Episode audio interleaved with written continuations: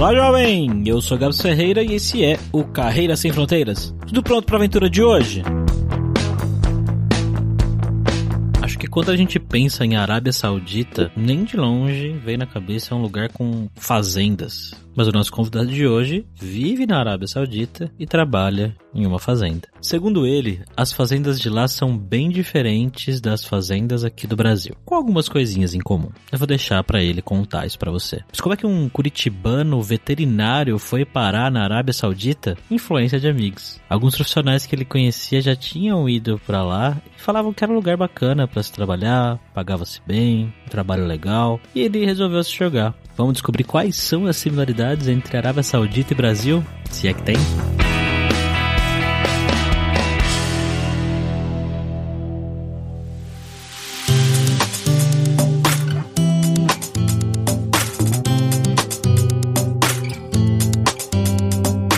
E para nossa segunda vez na Arábia Saudita, estamos aqui com ele, o nosso viajante poliglota, Fabrício Carraro. Como é que você tá, Fabrício? E aí, Gabs, cara, tudo bem? Que saudades. Pra quem não sabe da audiência, a gente ficou, teve um hiato aqui de um mês e pouco sem gravações. Então, todos esses episódios maravilhosos que vocês estão escutando por aí são coisas que a gente já gravou anteriormente. Uau, o segredo da edição.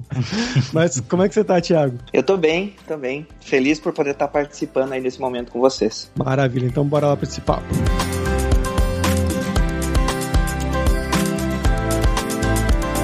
o nosso jabazinho inicial aqui hoje vai ser um pouquinho diferente, mas como sempre vamos falar que o podcast Carreira Sem Fronteiras é oferecido pela Alura Língua, cursos online de idiomas que eu, Fabrício Carraro, ajudei a desenvolver com métodos que eu utilizei e utilizo para aprender idiomas como francês, russo, grego, alemão, italiano e assim por diante. E nós acabamos de lançar agora os novos cursos de espanhol, dos níveis pré-intermediário e intermediário, chegando já quase no avançado. Então, se você se interessa, pode entrar agora mesmo para conhecer tanto os cursos que a gente já tinha, quanto esses novos de espanhol. E claro, com o valor da assinatura você tem acesso a todos os cursos. E vamos lembrar, é claro, que o 20 do podcast Carreira Sem Fronteiras tem 10% de desconto em todos os planos. Então vai lá agora mesmo em aluralingua.com.br barra promoção, barra carreira e comece a estudar com a gente hoje mesmo.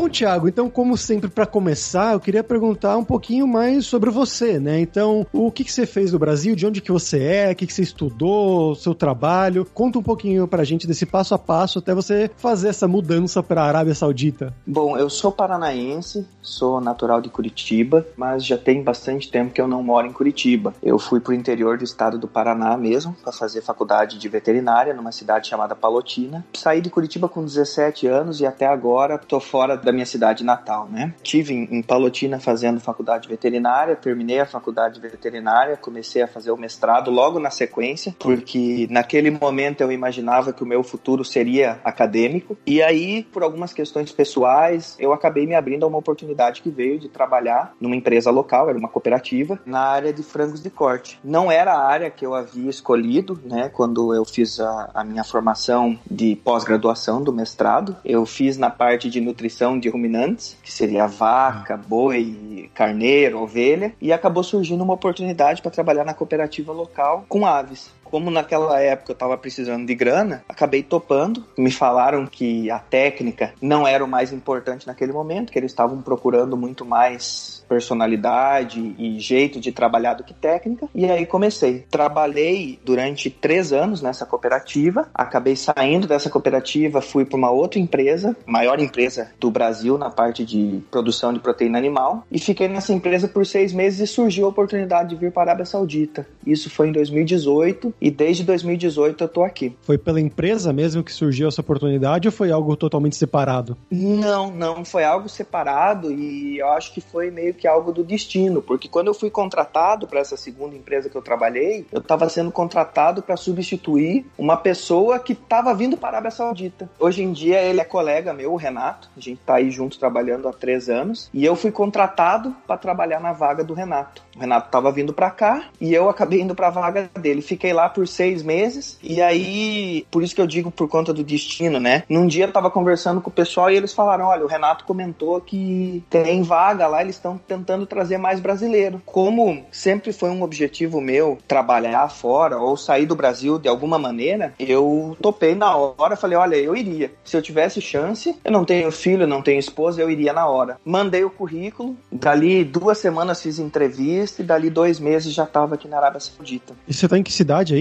Eu tô numa cidade próxima a Riad. Riad é a capital da Arábia Saudita. Eu tô numa cidade que se chama Al-Hard. Ela fica a 100 quilômetros de Riad. Eu fico aqui porque é mais fácil para mim. Eu trabalho numa fazenda e aí eu tô a 20 minutos da fazenda da minha casa. Se eu tivesse em Riad, eu estaria mais ou menos duas horas da fazenda. Então, a logística é melhor estando aqui. É mais barato, é mais fácil, me permite ter um pouco mais de comodidade. Engraçado que você falou fazenda e, e acho que fazenda vai contra o imaginário da gente sobre a Arábia Saudita. Acho que ninguém imagina em trabalhar numa fazenda na Arábia Saudita. na minha cabeça, a ideia que eu tenho de Arábia, que é uma coisa completamente, provavelmente fora do que realmente é, né? Tá bem longe disso, cara. É, na verdade, a gente fala fazenda e realmente é muito diferente daquilo que a gente está acostumado a ver no Brasil. Ah, tá. Aqui, quando eu menciono fazenda, realmente é uma fazenda. Frente à empresa que eu trabalho é uma fazenda. Frente ao governo é uma fazenda, mas se você for olhar, são aviários que estão no meio do deserto. Eu trabalho com produção de aves de hum. corte, são aviários que estão no deserto, repartido em núcleos. Então, uma das fazendas que eu trabalho são sete núcleos com dez aviários cada um. São unidades separadas, mas tá lá no meio do deserto. É muito diferente do que a gente imagina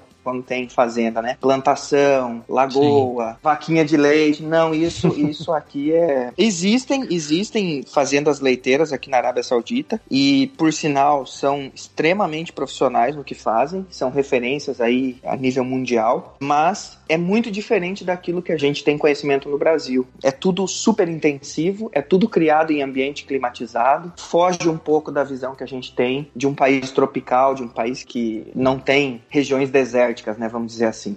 Se não, coitada da vaquinha no meio do deserto, né?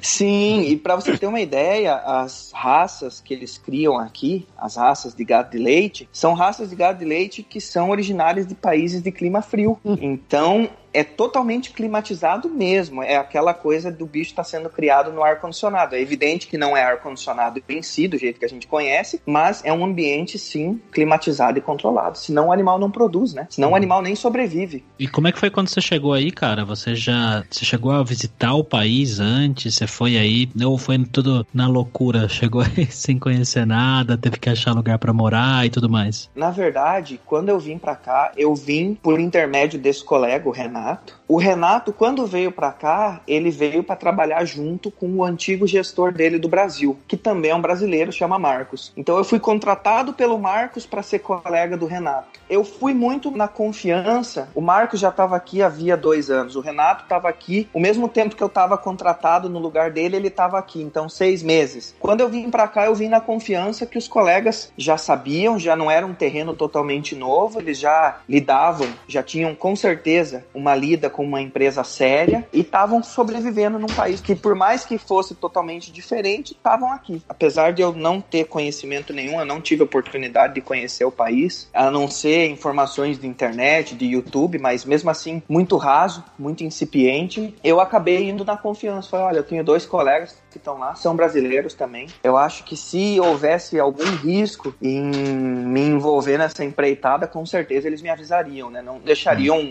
um, um compatriota passar por uma situação complicada, né? Então vim na confiança e não me arrependo nem um pouco. Sou relativamente feliz vivendo aqui, não tenho queixas nem nada, gosto. Gosto sim da experiência. Eu adorei o relativamente.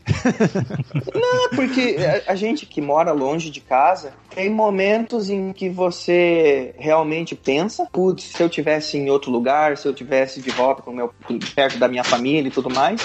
Mas de maneira geral, eu tô aqui atrás de um objetivo meu, então eu sou super pé no chão e eu sei que o que eu vivo aqui é por minha vontade e é por minha decisão. Então, tendo momentos ruins ou momentos bons, eu sou feliz aqui.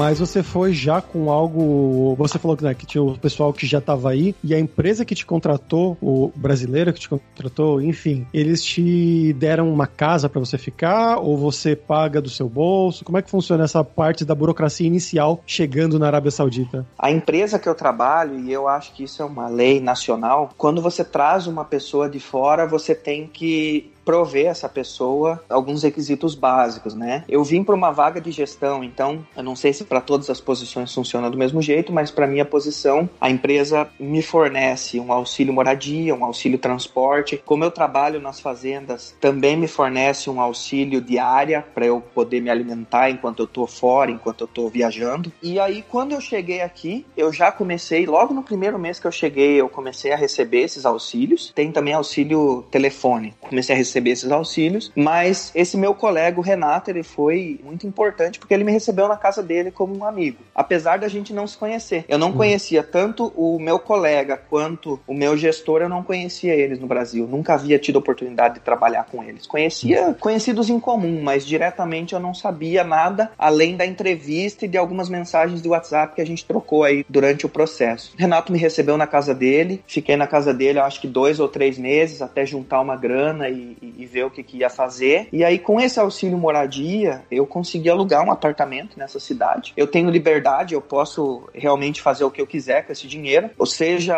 alugar um lugar classe A, seja alugar um lugar que seja mais em conta o valor do aluguel. E aí eu aluguei um, um apartamento, a cidade que eu moro é uma cidade um pouco mais barata. E aí, por opção, eu tô aqui. A empresa, o que a empresa faz é realmente te dar o auxílio na sua conta. E aí você decide o que você faz. Eu não fiquei em em acomodação, não fiquei em hotel, nada. E conta mais um pouquinho, Thiago, sobre o seu trabalho aí, cara. O que é que você faz no dia a dia? Eu, na verdade, trabalhando aqui na Arábia Saudita, eu tenho a minha formação de médico veterinário, mas eu não trabalho exclusivamente como médico veterinário. Eu trabalho como administrador. Atualmente eu estou administrando duas fazendas da empresa. Isso dá em torno de uns 80 aviários. E esses 80 aviários aí giram em torno, na minha responsabilidade, gira em torno de uns uns 2 milhões de frangos aí sendo criados. Isso a cada 45 dias. Esse é o período de um ciclo entre criação e o período que os aviários ficam vazios para fazer limpeza e desinfecção. O que está no escopo do meu trabalho é lógico, tem uma parte de acompanhamento técnico e aí eu uso sim do meu conhecimento e da minha experiência como médico veterinário, mas também tem uma parte administrativa envolvida. São quase 100 pessoas aí trabalhando na minha equipe. Diretamente comigo eu tenho em torno de 8 nove supervisores, eu tenho trabalhando diretamente sobre a minha gestão. E aí, abaixo desses nove supervisores, eu tenho um staff de quase 100 pessoas. Então, tem ah. toda uma parte burocrática, tem toda uma parte de gestão que também compõe aí o escopo do meu trabalho. É, também imagino que ver, por exemplo, doenças aqui. Né, recentemente eu estava lendo uma notícia sobre um novo tipo de gripe aviária que tiveram que matar não sei quantos mil ou milhares de aves na Alemanha ou na Inglaterra, alguma coisa assim, né? Foi na Itália, semana na passada. Itália. Não sei se é do mesmo surto que a gente está falando, mas sim, realmente. Isso tem muito a ver com a questão de aves migratórias, porque a ave migratória ela não obedece cerca, não obedece fronteira entre países nem nada. Então, acontece pela proximidade com a Europa e pela proximidade com a Ásia. Essa região, ela é muito susceptível a doenças e surtos, e isso aqui é uma realidade que eu convivo e que no Brasil eu não fazia nem ideia de como seria. O Brasil ele é um país que é muito controlado a questão sanitária, então você não vê falando a respeito dessas doenças. Não é só a influenza aviária, né, a gripe do frango, estão várias outras doenças que o resultado final é o mesmo, né? Tem que eliminar todas as aves e tudo mais. Você tem uma ideia no Brasil, se for encontrado, se for detectado um foco de influenza aviária, qualquer criação avícola num raio de 3 quilômetros para todos os lados, né? vão no GPS, batem uma foto de cima e fazem um círculo de raio de 3 km. Qualquer criação avícola num raio de 3 km, independente da espécie, pode ser pato, frango, codorna, tem que ser eliminado. Aqui na Arábia Saudita é mais grave ainda, são 10 quilômetros, porque aqui realmente aparece. Então a gente convive, é endêmico, eventualmente acaba aparecendo, e aí são vários tipos de influenza aviária, né? Essa influenza aviária que foi detectada na Itália semana passada é uma que se chama H5N8. Essa H5N8 ela é uma dos piores tipos que tem de influenza e realmente, aonde ela é detectada, todos os animais daquela área e do entorno são sacrificados. Faz parte do protocolo de controle dessa doença. Aqui na Arábia Saudita existe, eu não tive a chance de acompanhar nenhuma situação desse tipo específico de influenza, mas já pude acompanhar de outros e te digo que é bem complicado. Não é tão simples assim de lidar. Você tem prejuízos financeiros enormes envolvidos, né? Então, uma das coisas que a gente preza muito trabalhando aqui é a biossegurança. Eu tenho que tomar banho quando eu chego na fazenda, a fazenda ela tem um, uma área principal. Eu tomo banho nessa área principal. Quando eu vou visitar cada um dos núcleos, eu comentei que a gente tem núcleos de 10 aviários cada um. Quando eu vou visitar cada um desses núcleos, eu tenho que tomar banho também. E o banho ele segue um protocolo, né? Então eu tenho que assoar o nariz, lavar os cabelos, lavar dentro da orelha. Qualquer lugar que o vírus pode estar alojado, escondido, eu tenho que fazer a limpeza antes de visitar os aviários. Isso aqui na Arábia Saudita é uma prática comum. No Brasil, e eu tô falando do frango de corte, o frango que é criado para ser abatido e ser vendido no mercado. No Brasil existe uma prática muito parecida com essa, só que essa prática ela é feita no incubatório, nas criações de matrizes, que são as galinhas e galos que produzem o,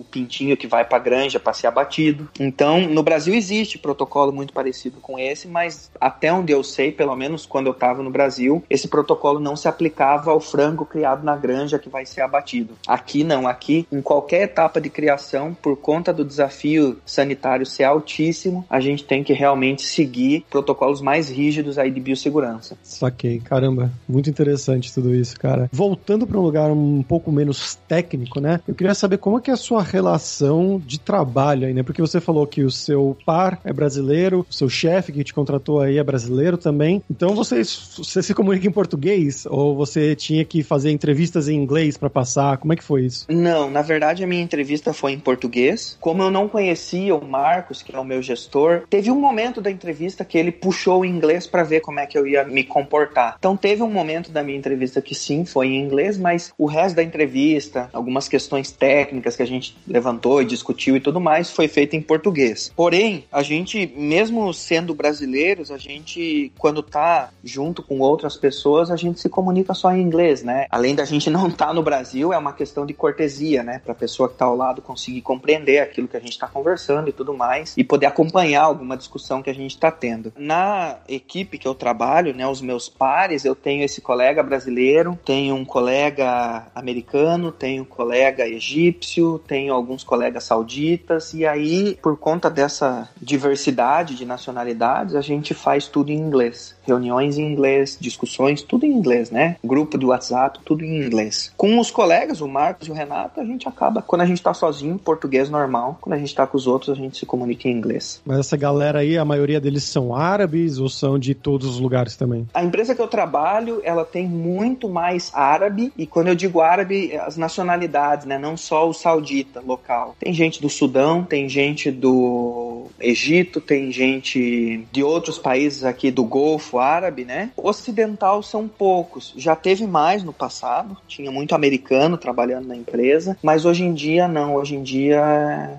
acho que ocidentais. A empresa que eu trabalho ela é uma subdivisão de uma empresa maior. Então, nessa subdivisão que eu trabalho, ocidentais, eu acho que somos eu e os outros dois colegas brasileiros. Não me recordo de ter algum outro ocidental. Tem o americano também, mas ele tá saindo, ele já tá encerrando as atividades dele aí com a empresa. Então, sobramos só os brasileiros como ocidentais. E Thiago, como que é a vida aí, cara, fora o trabalho, essa parte de socializar, né, sair, conhecer pessoas, tá falando que está solteiro aí, não tem filho, como é que é a paquera aí na Arábia Saudita? Conta pra gente. Na verdade, assim, parte pelo fato de eu ser homem, eu não sinto tanta diferença em comparação com o que eu vivia no Brasil. Tenho colegas, eu visito esses colegas, tanto colegas solteiros quanto colegas que têm família. Quando eu cheguei aqui na Arábia Saudita em 2018, eu percebia que tinha muito mais família morando aqui. Então, eram pouquíssimas pessoas solteiras e muita família. Hoje em dia, tem muita academia, o país está se modernizando e aí o pessoal está tendo espaço para prática de esportes e tudo mais. Então, muita academia está trazendo muito brasileiro e muito ocidental solteiro. Então, são as pessoas que eventualmente a gente acaba tendo contato no dia a dia. Pelo fato de eu trabalhar um pouco afastado de Riad, né, demanda uma certa logística para eu ir para lá. Eu acabo indo para lá mais nos fins de semana. Então, a gente acaba de vez em quando marcando um, um, uma festa, alguma coisa no final de semana, mas não é nada. O país aqui, apesar de estar tá se abrindo, ele é um país que para determinados comportamentos ainda existe muito tabu ao redor. E o comportamento de relacionamentos, ele é um pouco complicado aqui. Eu namorei aqui quando eu cheguei, mas era algo assim que a gente não demonstrava tanto a questão do nosso relacionamento, ele não era tão exposto perante a sociedade, era mais algo assim, ah, a gente tá na minha casa, beleza, a gente pode se comportar como quer, mas a gente tá fora da minha casa, de repente até um andar de mão dadas pode ser visto de maneira negativa. Mas o pessoal tem, é, aqui tem muito condomínio que vive estrangeiro e tal, e a vida é praticamente a mesma que se vive no Ocidente, né? Com algumas exceções, acho que bebida alcoólica é uma coisa proibida no país, então não se encontra. Mas de maneira geral, o pessoal solteiro ou casado consegue manter uma certa, uma certa liberdade dentro daquele espaço de moradia e de residência, né? Mas quem você namorou era árabe ou era ocidental, como você estava comentando? Era, era ocidental, era ocidental. Uhum. Aqui é muito difícil você ver relacionamentos entre homens de outras nacionalidades e mulheres árabes. Mulheres árabes que eu digo saudita, né? É muito mais fácil quando você vê um casal entre estrangeiro e saudita, o homem saudita e a mulher estrangeira. A minha ex-namorada, ela é portuguesa. Então, inclusive a língua era uma facilidade que a gente tinha, não precisava nem pensar em como se expressar, era só falar, né? Американская фирма Transceptor Technology приступила к производству компьютеров «Персональный спутник». E vamos agora para o nosso momento viajante poliglota com Fabrício Carraro. E aí, Fabrício, o que, que você tem pra gente hoje aí de legal? Então, Gabs, curiosamente, cara, eu assisti ontem um filme que foi recomendado no Twitter pelo André Fran, que spoilers aí, mas é um filme que se chama The Dissident, que é O Dissidente, que é um documentário, na verdade, bem triste, assim, bem pesado, sobre toda aquela história que aconteceu do assassinato do jornalista, o Jamal Khashoggi, né? Alguns, hum. acho que um ano, dois anos atrás, algo assim, dentro do consulado da Arábia Saudita lá na Turquia, na verdade, né? Então conta mais ou menos quem ele era, que esse cara, ele era, na verdade, ele trabalhava como jornalista, ele era meio que um insider do governo por muitos, muitos anos, e com o tempo ele começou a se distanciar, postar umas críticas, em vez de só falar bem, como ele fazia anteriormente, e de tudo que levou até a morte infeliz dele, né, no, no consulado lá. E também como foi a, a, pesquisa, como que foi a investigação da polícia turca de como eles tiveram acesso ao consulado e também de outros sauditas que moram fora, que moram no Canadá, nos Estados Unidos, como eles fazem uma rede de jornalismo para meio que tentar desbancar um meio que gabinete do ódio, entre aspas, que existe do governo saudita, né? Um gabinete, vamos dizer assim, um ministério de falar bem do governo na internet que foi uma coisa que eu aprendi também no documentário, que 80% da população da Arábia Saudita usa o Twitter. Sabia disso, Gabs? Eu não sei se eu sabia especificamente disso, mas eu tinha uma ideia de que o pessoal ali usava bastante, sim. Eu fiquei curioso para ver esse filme. E onde que dá pra assistir? Esse filme dá para você encontrar nas internets, Gabs. Ah, nas internets. nas tá internets bom. por aí tem. Não, brincadeira. Tinha na, na Amazon Prime, mas eu, eu não sei se ainda tem na Amazon Prime, para quem é assinante aí, né? Mas fica a recomendação é um filme para quem gosta de política internacional, é muito interessante e triste também, né, de ver tudo o que aconteceu, mas fica a curiosidade aí. Mas perguntar pro Thiago, né, também coisas divertidas, não só coisas tristes, né? O que, que tem de legal para fazer aí na Arábia Saudita, cara? Então, é, aqui na Arábia Saudita, um programa que a maioria dos expatriados costuma fazer é ir pro deserto. Tem aí vários grupos que tem caminhonete 4x4, Jeep e tudo mais, e aí o pessoal se reúne. Agora que aqui no hemisfério norte a gente está no inverno, né? Temperatura um pouco mais amena. Todo fim de semana o pessoal vai pro deserto, vai acampar e aí quando eles acampam tem música, fogueira, tipo luau, né? Que a gente faz aí no Brasil. É bem legal Isso é uma forma de você se conectar, porque o saudita mesmo tem também esse costume de ir pro deserto, mas é um pouco diferente. Geralmente é só homem, e aí eles visitam um lugar para poder cozinhar e tudo mais, acampam, mas não é nos mesmos moldes que a gente do Ocidente tem como um momento de get together, né? Então, o pessoal costuma ir muito pro deserto e o pessoal que mora nos condomínios, existem condomínios aqui só de estrangeiros, o pessoal geralmente final de semana o pessoal costuma se reunir, fazer uma festa, juntar o pessoal conhecido e tudo mais, e aí acaba também tendo esse tipo de interação. Fora esses momentos que são momentos de grupo ali, de pessoal que se conhece, o país ele ainda está evoluindo sobre algumas questões. Tem shopping bastante, isso é uma. Eu tava ouvindo os outros episódios, o pessoal comentando, o pessoal que mora aqui no Oriente Médio, na região do Golfo, praticamente é, é unânime. O, o árabe ele tem um costume muito grande de ir em shopping, de passar o tempo livre fazendo compras e tudo mais. Também é um pessoal que tem um poder aquisitivo acima da média, né? Se for comparar o que se vê no Brasil, aqui o pessoal tem um poder aquisitivo maior e o país em si te permite fazer isso, porque o país ele não tem imposto de renda, por exemplo. O que está combinado no seu contrato é exatamente o que cai na sua conta. Além disso, os impostos cobrados, só existe um imposto que ele é cobrado sobre produtos, é aos mesmos moldes de Dubai, por exemplo, só que o imposto aqui no ano passado ele subiu um pouco, ele era 5%, ele subiu para 15% como um efeito aí da pandemia. O pessoal costuma visitar shopping, agora o país está com cinemas, também tem sido uma atração, shoppings a céu aberto, o pessoal vai e fica caminhando o dia inteiro ao redor do lugar para comer, ou fazer compra, ou assistir cinema, e restaurantes também. Quando eu cheguei aqui em 2018, basicamente era só shopping e restaurante. Não tinha cinema, estava começando a ter cinema, estavam começando a ter as primeiras agências de turismo que levavam o pessoal que não tinha carro nem nada para o deserto para conhecer os pontos turísticos. Agora o país já está com isso bem definido e cada vez expandindo mais. Muita gente, quando pensa a respeito da Arábia Saudita, pensa principalmente em três cidades que são as três principais cidades daqui da Arábia Saudita, que é Jeddah, fica à beira do Mar Vermelho, Riad, que é a capital, e Dammam, junto com Kobar, que fica no Golfo Pérsico. Mas existem várias outras cidades que o governo tem investido no turismo e que tem estimulado a visitação, que agora, por exemplo, durante a pandemia, o país estava todo fechado e quem teve interesse aí de conhecer o país um pouco mais adentro, pôde aproveitar e eu te digo, eu tive a oportunidade de conhecer alguns lugares, é muito legal, é muito legal mesmo. As atrações turísticas, elas são de nível, a questão de organização e suporte são de nível altíssimo comparado aí com países que já têm uma tradição muito maior nesse tipo de atração. Tem muito, muito, muito aeroporto nessas cidadezinhas, então é muito fácil de você se locomover de uma cidade para outra. Por mais que seja uma cidade pequena, vai ter um aeroporto servindo essa cidade. Durante a pandemia, o governo fechou o país para viagens internacionais, tanto para entrar na Arábia Saudita quanto para sair. E aí muita gente teve a oportunidade e acabou aproveitando aí para conhecer o país um pouco mais adentro. Eu fiquei com curiosidade então, agora, como é que aprendeu o árabe, cara? Então, quando eu cheguei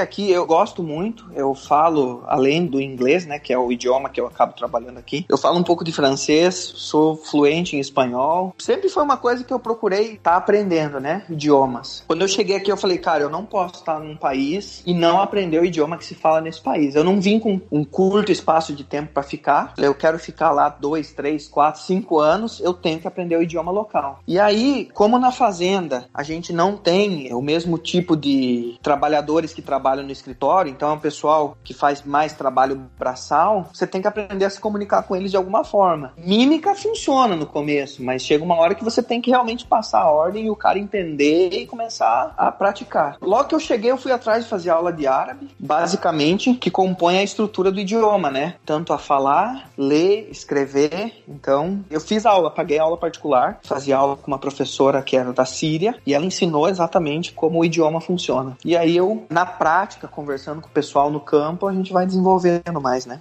Legal, cara. Que o árabe, na verdade, é uma língua que eu tentei. Eu comecei a estudar muitos anos atrás, mas por curiosidade mesmo, e eu acabei desistindo por causa do fato que existem vários árabes, né? Que existe o árabe mais padrão, mas existem os dialetos também. Cada país tem um dialeto diferente. Isso me desmotivou um pouquinho. Mas você tá Sim, morando no país é diferente. É, o árabe, ele tem o que eles chamam de fusra. Fusra é o árabe padrão, é o árabe raiz, né? Eu vejo que muitas vezes eu tô falando algumas coisas aqui, o pessoal começa a dar risada, que eu tô falando exatamente na regra gramatical que aquela sentença funciona, que aquela sentença se aplica. E aí é questão de sotaque, né? O espanhol que se fala na Argentina não é o espanhol que se fala na Espanha, apesar da língua ser a mesma, né? O idioma é o mesmo, mas as gírias, as conotações, o, o tom é totalmente diferente, né? E aqui funciona a mesma coisa. Na Arábia Saudita se fala de uma forma, dentro da Arábia Saudita, do mesmo jeito que no Brasil você tem diferenças entre o sul, o sudeste, o nordeste, o norte, aqui também, na Arábia Saudita, você conforme o tempo vai passando, você vai pegando, você fala, putz, esse cara é do sul da Arábia Saudita, pelo jeito que ele fala o árabe dele. Fala um pouco mais cantado. E assim vai. Egípcio também, apesar de falar árabe, é um árabe um pouco diferente. Você vai aprendendo, né? Você tá no país, você vai pegando o jeito e vai. Se você quiser, né? Se você tiver interesse, você vai aprendendo como é que se comunica.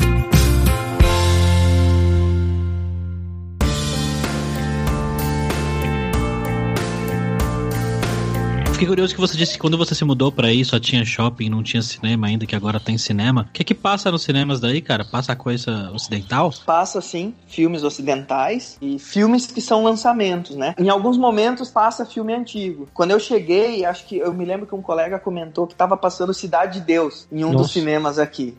Então, assim, pô, em 2018, passando um filme aí que tem alguns anos já que foi feito, mas é uma forma, porque até então eles não tinham acesso a esse tipo de atração, né? Então eu acho que, como uma forma de correr atrás do tempo perdido, de repente, não sei, tá passando alguns filmes que foram clássicos mesmo, de 10, 15, 20 anos atrás. E eles cortam a, a alguma cena assim de putaria ou é tudo normal? Tem um tipo de censura, principalmente aí cenas que tem conotação sexual ou algum tipo de envolvimento físico é, é cortado sim. E uma coisa que me chamou a atenção, eu não sei qual é o motivo por trás disso, mas os filmes que eu já tive a oportunidade de assistir eram filmes americanos, mas a legenda dos filmes tinha duas legendas aparecendo ao mesmo tempo. Uma legenda em árabe e a outra legenda em francês. Eu não sei por que razão, mas enfim, tava lá em francês. E foi mais de um filme que eu vi isso acontecendo. Não faço a mínima ideia do porquê seja, mas enfim, é uma curiosidade aí a respeito dos filmes aqui nos cinemas sauditas. Talvez seja porque eles pegaram filmes, sei lá, do, do Marrocos, da Tunísia, né? Que são países que falam árabe e francês, eles só pegaram e deixaram do jeito que tava. Baixaram É, o torrent, exatamente, né? Com pode legenda já.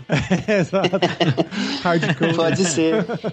Mas uma curiosidade a respeito de torrent aqui na Arábia Saudita, chamadas de vídeo ou de áudio via WhatsApp é totalmente proibido. Então, Caramba. isso também foi uma coisa que foi bem marcante quando eu cheguei aqui. Para vocês terem uma ideia de como funciona isso, quando eu fui comprar o meu primeiro celular que eu tava aqui, eu falei, poxa, agora tô ganhando um pouquinho melhor, vou ter condição de comprar um iPhone, né, um celular um pouco mais caro. Quando eu cheguei na loja para comprar, existiam as opções, você quer o seu iPhone com o FaceTime ou sem o FaceTime? Sem o FaceTime, evidentemente, mais barato, e de fábrica, ele já vinha sem o FaceTime e, pelo que eu li em alguns fóruns e tudo mais, era impossível instalar o FaceTime nesses celulares de maneira convencional, como se fosse um aplicativo qualquer. Então, daria muito mais trabalho. Teve gente que falou assim: olha, paga a diferença que é mais, compensa mais pro consumidor do que tentar incluir esse aplicativo depois. Mas, tipo, agora, a gente, eu te chamar no WhatsApp, por exemplo, não pode ser com vídeo? Não, não pode, não pode, não tem essa opção. Existem outros países, eu tenho amigos que moram em Dubai, eles passam pela mesma situação. Eu não sei o FaceTime em Dubai, mas o WhatsApp também, do mesmo jeito que ele é bloqueado aqui na Arábia Saudita, também é bloqueado nesses países. E se você usar, você burlar a lei, você vai ser preso, algo do tipo, né? Imagino. É, assim, existem os meios de burlar isso, né? Mas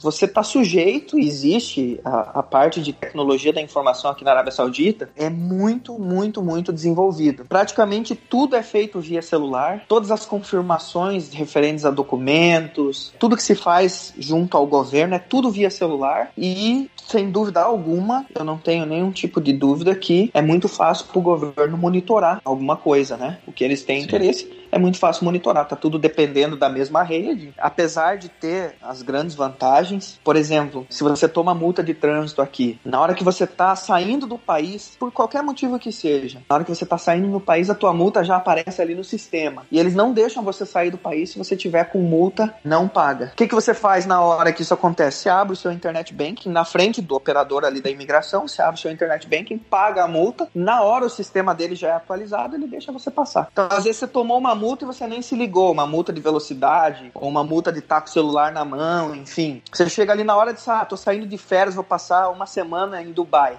tá lá a multa. Paga na hora, já tá resolvida a situação, boa viagem. Ah. É muito, muito, muito interessante como a parte de tecnologia da informação aqui é eficiente. Interessante. Agora mesmo saiu uma notícia, agora no começo de fevereiro, você só vai ser autorizado a entrar em determinados tipos de comércio se você tiver um aplicativo no celular e esse aplicativo do celular tem todo o seu histórico de testes por corona e tudo mais. Se você já teve contato, se você foi exposto ao vírus, eles pegam ali pela sua localização de GPS e tudo mais mais, é tudo interligado, é bem interessante.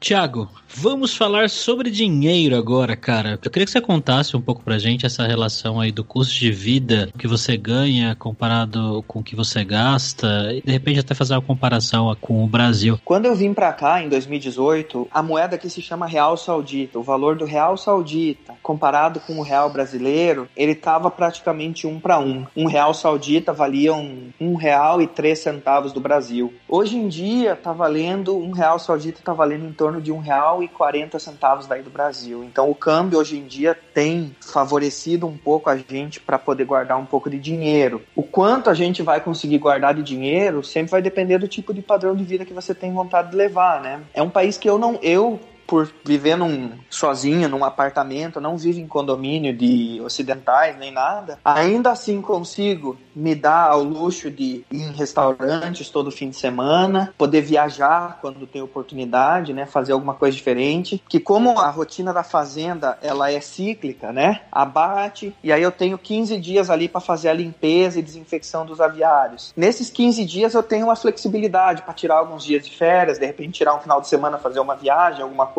Tudo isso vivendo o, o estilo de vida que eu vivo, eu ainda consigo guardar uma boa parcela do meu salário, diria que assim uns 60, 70% do meu salário eu guardo. E fora desses 70%, os outros 40% eu consigo custear a minha vida, né? As despesas aí de aluguel, comida, telefone e tudo mais. Meu carro também, que eu tenho um carro aqui próprio e fazer umas viagens aí de vez em quando, poder aproveitar, tirar alguns diazinhos de férias. Comida aqui é um pouco mais caro que no Brasil. Os restaurantes aqui são muito bons, tirando a questão do álcool, que é proibido aqui na Arábia Saudita. Todo tipo de cozinha você encontra aqui no país. Você encontra restaurantes japoneses, chineses, próprios restaurantes árabes, mas de nacionalidade tipo libanês, egípcio. Restaurante brasileiro tem também, só que tem é um pouco mais caro, né? Tem churrascaria. Só que um rodízio aqui na Arábia Saudita custaria, se fosse fazer aí pro real, um rodízio para uma pessoa aqui na Arábia Saudita, estaria saindo em torno de uns 350, 400 reais. Isso é, eu acho, Caraca. caríssimo parado com o que se pagava no Brasil.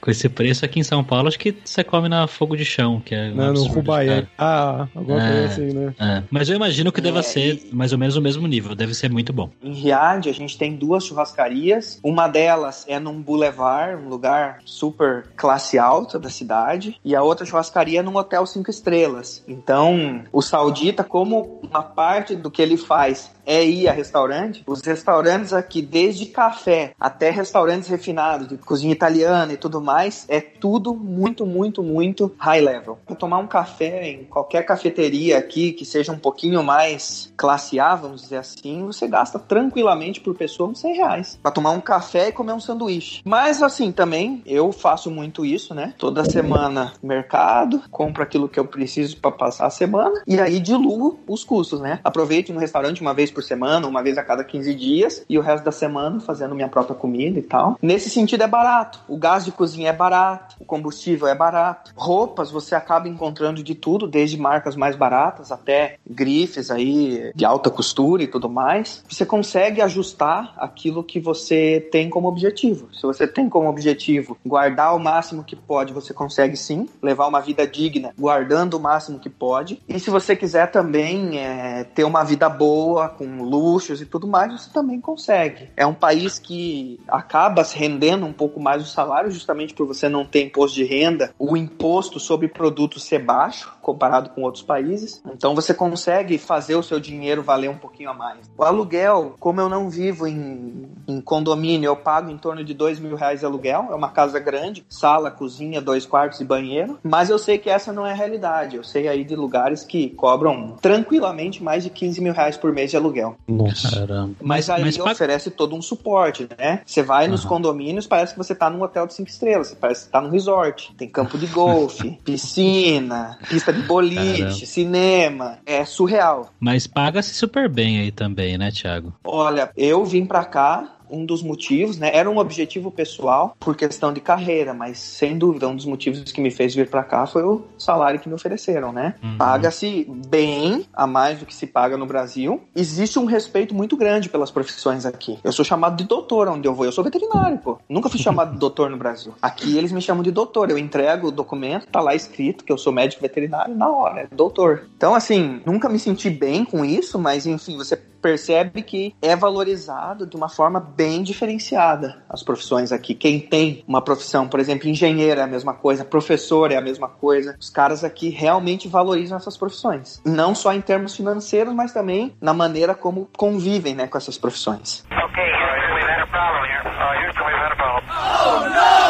Bom, Thiago, agora é hora do perrengue, que é quando a gente pede pros nossos convidados contarem histórias engraçadas, gafes, micos, coisas que têm acontecido com você nesse tempo aí, esses três anos na Arábia Saudita, cara. Então, quando eu vim pra cá, para a Arábia Saudita, eu sabia que era um país muito ligado a tradições e tudo mais, então eu cheguei aqui com um comportamento muito cauteloso. Procurei sempre me informar antes pra acabar realmente não fazendo alguma coisa, porque realmente eu não saberia dizer naquele momento a gravidade de algo que eu fizesse, se seria algo muito errado ou pouco errado. Então, isso me salvou em várias situações, mas ver, assim, a cidade que eu moro, por exemplo, é uma cidade super pequena comparada com a capital, é uma cidade de beduínos, pessoal do deserto mesmo. Eu consigo andar tranquilamente de shorts aqui na minha cidade, isso não, ninguém se incomoda com isso. Em Riad, que é a capital, eu já fui barrado em shopping, já fui barrado em supermercado porque tava de shorts. Nossa. Sim, essas coisinhas pequenas acabam acontecendo. Eventualmente você não se toca. Eu, eu costumo andar com uma calça dentro do meu carro, porque às vezes você não se toca. Você sai de shorts, quando ah, surgiu uma oportunidade, tô indo visitar um amigo. Quando vê, você tá lá de havaianas e shorts. Daqui a pouco o cara te convida pra ir no shopping. Então tem que estar meio que preparado pra tudo, porque pode ser que você seja barrado no baile, né?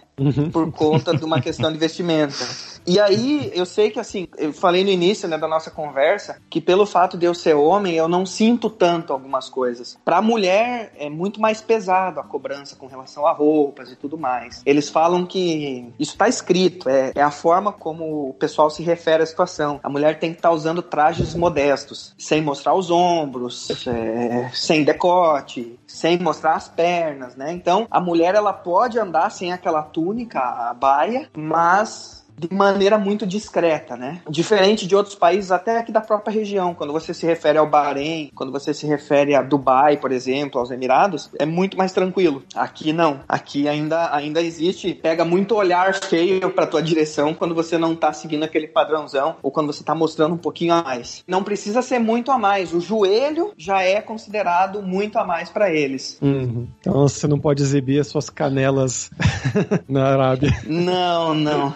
E aí, quando aconteceu esse fato comigo, eu meti o louco, né? Eu falei, olha, eu não tô entendendo o que, que você tá falando. E ele apontando pra minha perna. Ó, não pode, não pode, não pode. E eu falo árabe, por conta da vivência que eu tenho na fazenda. Eu acabei aprendendo árabe e tal, mas enfim, fiz de conta que não tava entendendo. O cara me pegou pelo braço, levou numa plaquinha e tava lá, tava lá a foto com a cruz em cima da bermuda, que não podia usar bermuda. Falei, putz, agora já não tem mais como dizer que não sabe, né? Vai dizer que é cego?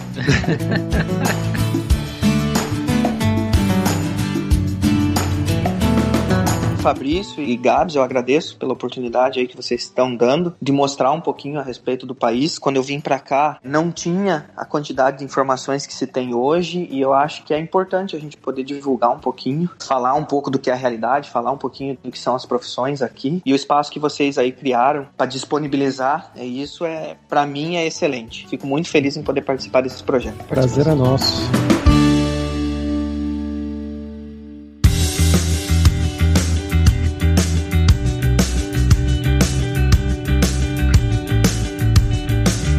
Pessoal, por hoje é isso. Shukram pela sua audiência. E se você gosta do Carreira Sem Fronteiras, recomende para cinco amigos, para nossa comunidade crescer sempre cada vez mais. E entre no nosso grupo do Facebook, o Carreira Sem Fronteiras, para você ter mais dicas sobre empregos, mercado de trabalho no exterior, tecnologia e também sobre a língua inglesa, quem sabe até o árabe. E não deixe de conhecer a Lura Língua para você reforçar o seu inglês e o seu espanhol e dar aquela força, tanto no seu currículo quanto na sua vida profissional, que foi algo que o Thiago destacou muito bem no quão importante foi o inglês no começo, para ele chegar e trabalhar só em inglês, que a maioria das pessoas que trabalham na Arábia Saudita trabalham em inglês. Ele teve a sorte também, a vontade de estudar o árabe, mas com o inglês ele já se viraria. E só lembrando que o 20 do Carreira Sem Fronteiras tem 10% de desconto em todos os planos. Então vai lá em aluralingua.com.br barra promoção, barra carreira e começa a estudar com a gente hoje mesmo. Além também, é claro, da alura.com.br que tem mais de 1.200 cursos de tecnologia, tanto nas áreas de programação, marketing, design, business, soft skills, cursos de como você criar o seu currículo em inglês ou em espanhol para mandar pro exterior. Então com certeza vai ter o um curso para você. Então, pessoal, até a próxima quarta-feira com uma nova aventura em um novo país. Tchau, tchau.